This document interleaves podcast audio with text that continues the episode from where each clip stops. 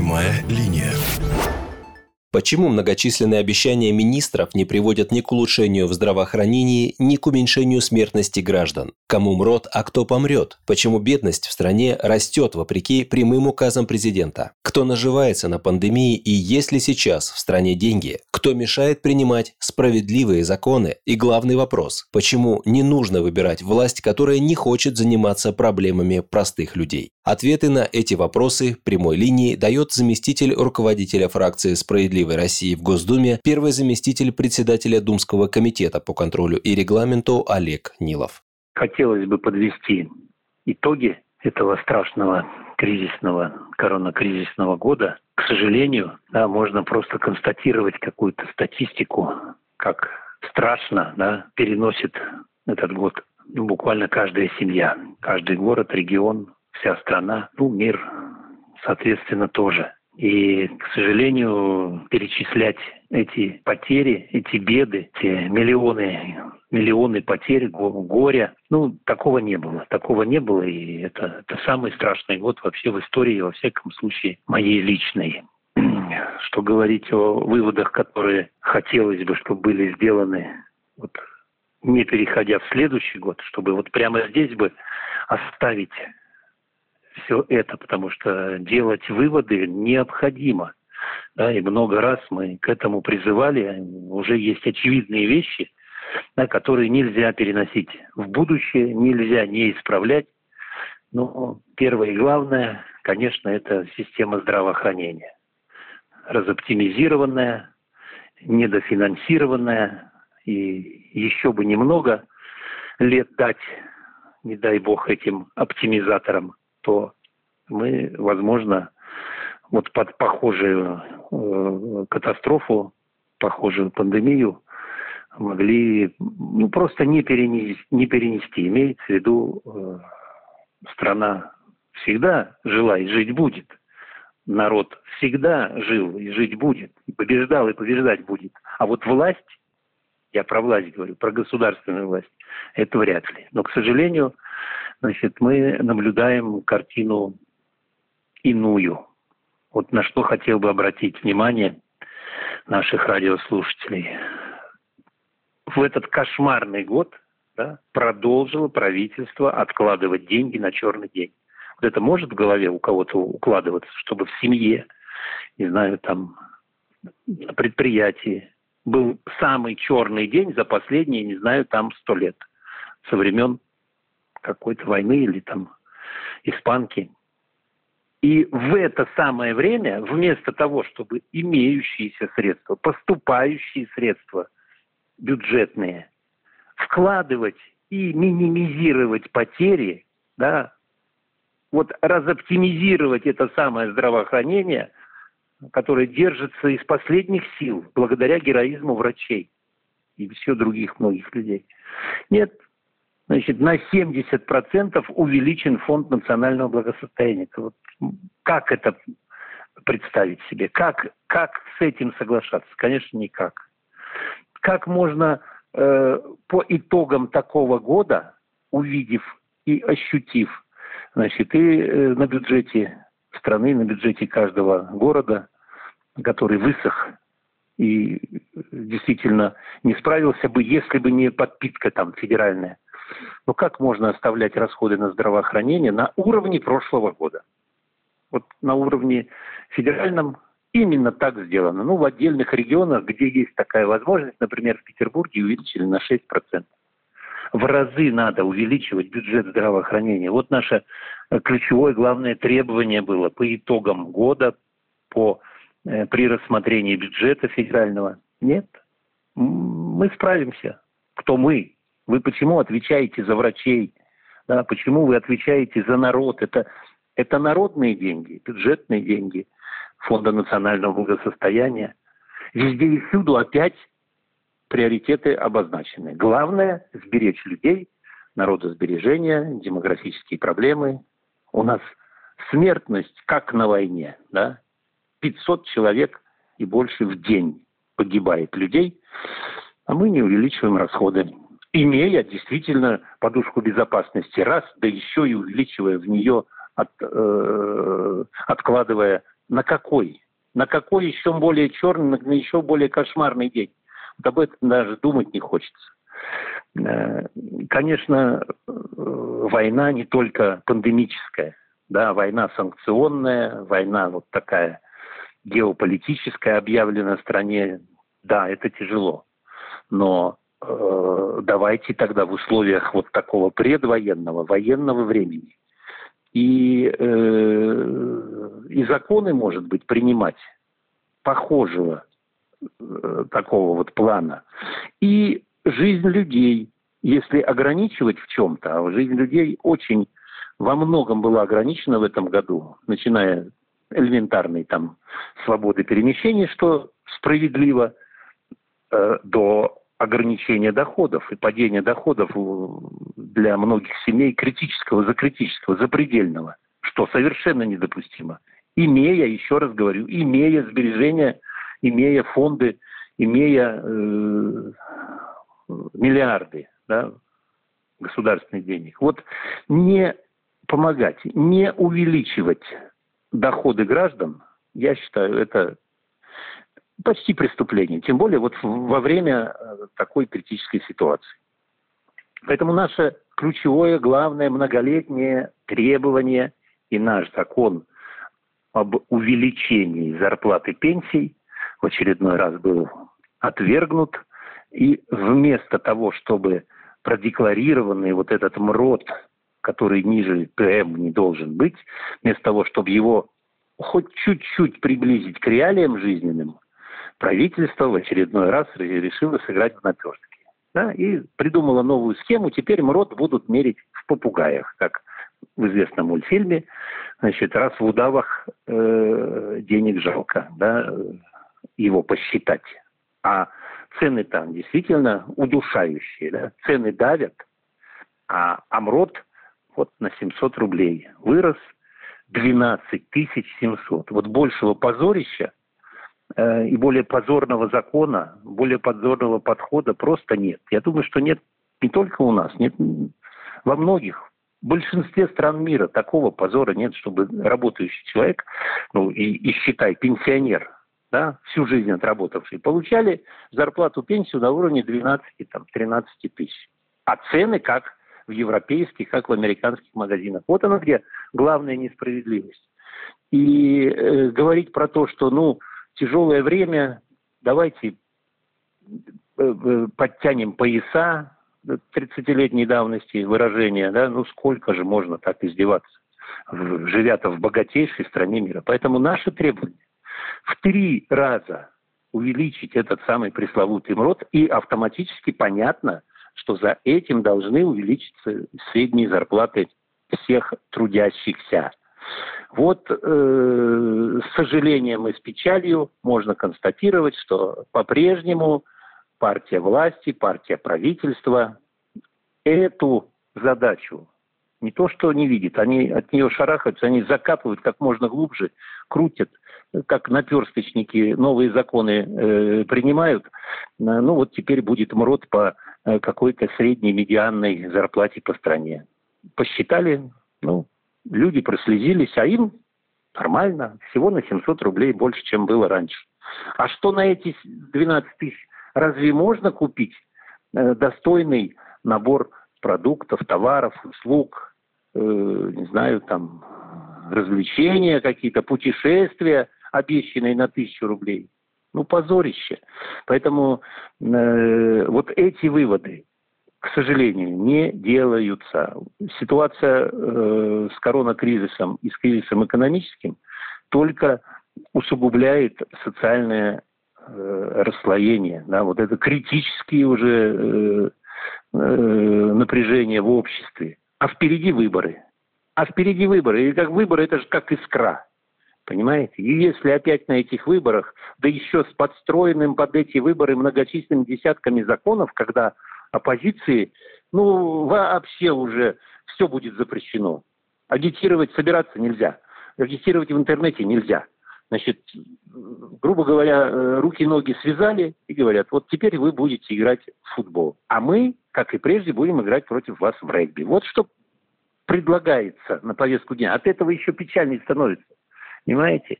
Вот в условиях военного времени лучше уж тогда да, не проводить вообще выборы, не тратить время. Пусть работают чиновники, пусть работают многочисленные там депутаты, их там сотни тысяч. Э, пусть, э, пусть людей не дергают своими наставлениями и требованиями проголосовать за правильных э, депутатов. Вот в это время, да, военное время, ну, военное время, какие выборы? Будьте откровеннее, будьте честнее, говорю я вот буквально с трибуны сегодня э, коллегам, депутатам от партии власти. Значит, э, пусть будет э, назначение, пусть будет назначение там генерал-губернаторов, да, пусть будет назначение других людей одним человеком, который избран президент. Но в условиях военного времени – персональная ответственность любого назначенного руководителя должна тоже возрастать э, в десятки раз. И в случае неудачи может э, закончиться для него по законам военного времени.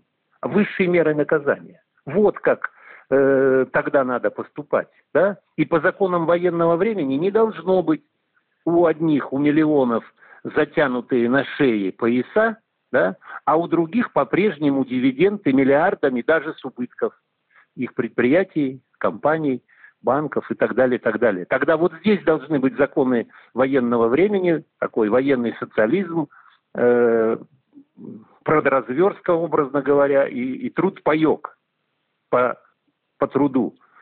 Э, но э, и на это, видимо, не хватает, я не знаю, там, э, мужества, и, и смелости чего-то, но, но ситуацию так нельзя оставлять, да, и поэтому, э, конечно, э, извините, что ничего хорошего практически да, сказать не могу о подведении хотя бы вот нескольких ключевых таких позиций, по которым шла борьба, но закончилась, как всегда, победой Э,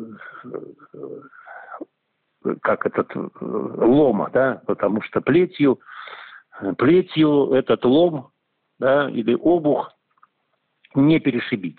И здесь вот обращаясь к избирателям в очередной раз, э, я хотел бы ответить на претензии, потому что очень многие, слава богу, общаемся в социальных сетях, на приемах, по телефону. Очень многие говорят, ну, вот вы, Олег Анатольевич, все правильно говорите. Партия ваша все правильно предлагает. Ну, что же вы не меняетесь? Что же вы не, при, э, не принимаете эти законы? Как будто люди не понимают, что при имеющихся там 7-8% э, в Государственной Думе, а у всей оппозиции вместе взятой меньше э, третьей части, да, меньше 30%, точно нельзя ни остановить никакой антинародный закон, тем более принять закон в сторону народу. Вот это-то почему не понимает наш народ, что э, голосуя на выборах, да, не голосуя, не приходя на выборы, вы закладываете сами вот ту возможность или невозможность изменения э, жизни по ключевым параметрам. Да? Э, да, что-то что делают э, вот те представители большинства. Кому-то э, благоустройство, кому-то там дорожку, кому-то скамейку, детскую площадку и так далее, и так далее. Нет, уважаемые избиратели, нужно смотреть в корень, нужно задавать вопрос, как бюджет распределяете. Вы э, почему вот это наше образование, здравоохранение, культуру финансируете по остаточному принципу и собираетесь дальше ее финансировать по остаточному принципу, а свои какие-то проекты, прожекты, тем более, значит, от вольного финансируете. Вот эти вопросы ключевые, да, на них, э, по ним и нужно делать выводы. Вопросы зарплаты, пенсий, отмены этой пресловутой пенсионной реформы. Вот ключевые вопросы, которые нужно занимать, задавать любым кандидатам. И если он начинает лукавить, как-то там крутиться, вертеться вокруг главных ключевых вопросов жизни да, и смерти, извините, то гнать в шею нужно этого кандидата. Каких бы заслуг На нем не было за прошлые его там героические свершения, трудовые и военные подвиги. А э, почему-то, к сожалению, выбор э, делается по, э, ну, что называется, по одежке. Встречают по одежке, по значкам, по медалям, значит, э, а нужно встречать и, и сразу же провожать вон кандидатов, которые не собираются менять ключевые вот эти позиции, о которых не обо всех, там еще есть прогрессивный налог, да, есть еще э, смертная казнь за э, коррупционные преступления, преступления педофилов. Почему смертную казнь отменили для этих казнокрадов, которые миллиардами, да, десятками миллиардов разворовывают э, казну российскую? Почему для них нет смертной казни? Да? Почему нет конфискации имущества, полной конфискации имущества всего, э, что нажито одним коррупционером и всем семейством? Вот эти вопросы мы говорим, что надо принимать, если мы хотим победить коррупцию. Конечно, не принимается большинством по понятным причинам. Но, уважаемые избиратели, значит, э, посмотрите на себя в зеркало, да, посмотрите на свое окружение и задайте главный вопрос. Почему мы раз за разом избираем власть, которая нас обманывает, которая не делает выводы, которая в богатейшей стране мира набивает кубышку, и даже в черный день, значит, эта кубышка не тратится. Почему, значит, люди должны сами покупать лекарства, которые еще попробуй найти, достань. Почему люди должны сами, э, не имея, потеряв работу, значит, э, искать хлеб насущный в прямом смысле, а не получать ежемесячно хотя бы какой-то МРОД ну, а про МРОД я уже говорю, что это, это самое главное позорище. Э, начиная с него, вот нужно действительно задавать вопрос любому кандидату. Если он отвечает, что МРОД 12 тысяч – это нормально, я считаю, разговор должен быть закончен и, э, и спрашивать следующего кандидата. Если не найдется ни одного, который на эти 5-10 вопросов отвечает так, как вы хотите услышать, э, ну, значит, гоните всех в шею. Но уверен, что есть кандидаты от нашей партии, партий других оппозиционных, которые отвечают именно так. Но э, не просто, не просто мобилизовать большинство при голосовании за наших кандидатов. А это первое и главное, и ключевое пожелание э, получается. Мое, завершая такую некороткую речь, я желаю вам не ошибиться не ошибиться и избрать тех людей, которые не просто пообещают да, э, все в шоколаде, но в обязательном порядке еще и сдержат свое слово. Потому что, к сожалению, обманщиков много. И они не обманщики, я их считаю политическими мошенниками. Сейчас готовлю закон о политическом мошенничестве. Если кандидат, идя на выборы, обещает манну небесную, там, э, кисельные реки, там все, э, все в разы увеличить вам, а потом, придя в Думу, он голосует совсем наоборот, то что это, если не политическое мошенничество? Вот за это я э, в своем законопроекте и предлагаю привлекать к уголовной ответственности, а раз к уголовной ответственности, пусть даже это не посадка будет, а пусть штраф, но мандат на стол. Э, в помощь избирателям, я считаю, нужно принимать такой закон. Но принять его кто, кто же нам даст? Поэтому э, вот с таким пожеланием э, добра, мира, но самое главное здоровья, и хотел бы поддержать измучившихся за этот проклятый, высокосный, коронавирусный, там, 20 год. Ни дна ему, ни покрышки. Но давайте все-таки не отчаиваться. Давайте вспомним, давайте Э, спросим прежде всего наших ветеранов, наших родителей, насколько тяжкие были времена даже по сравнению с этим годом. Поэтому э, многие из нас потеряли и родных, и близких. Многие сами переболели, не дай бог никому. Э, это действительно тяжелое испытание. Но все, что нас как говорится, не убивает, делает в обязательном порядке сильнее. Мы стали сильнее, мы стали мудрее однозначно на многие-многие годы. Ну, я считаю, что выводы и личные, и общественные, и государственные обязательном порядке будут сделаны. Но э, для того, чтобы это получилось как можно быстрее, я э, прошу, прошу сохранять самое главное. Очаг в доме. Лучше это, чтобы был отчий дом, да, с большим столом, с большой семьей и, и держаться друг друга. И поэтому самое главное пожелание, кроме того, что сказал, конечно, вот этой любви, любви во всех смыслах, к матери, к жене, братской любви, любви к нашим детям. И, и жизнь победит. Поэтому э, дай Бог, чтобы была вот именно вера. Вера и любовь. Самое главное, чего желаю в новом году. А то, что мы победим, сомнений нет. Вопрос времени. С Новым годом, дорогие наши радиослушатели, справедливого радио. И, конечно же, из эфира справедливого радио я желаю справедливости, законности, порядка, безопасности. Но самое главное – любви, добра и мира. Первые неутешительные итоги года на «Справедливом радио» подвел заместитель руководителя фракции «Справедливой России» Олег Нилов. Вы слушали «Прямую линию». С вами был Олег Александров. Всего доброго. «Прямая линия».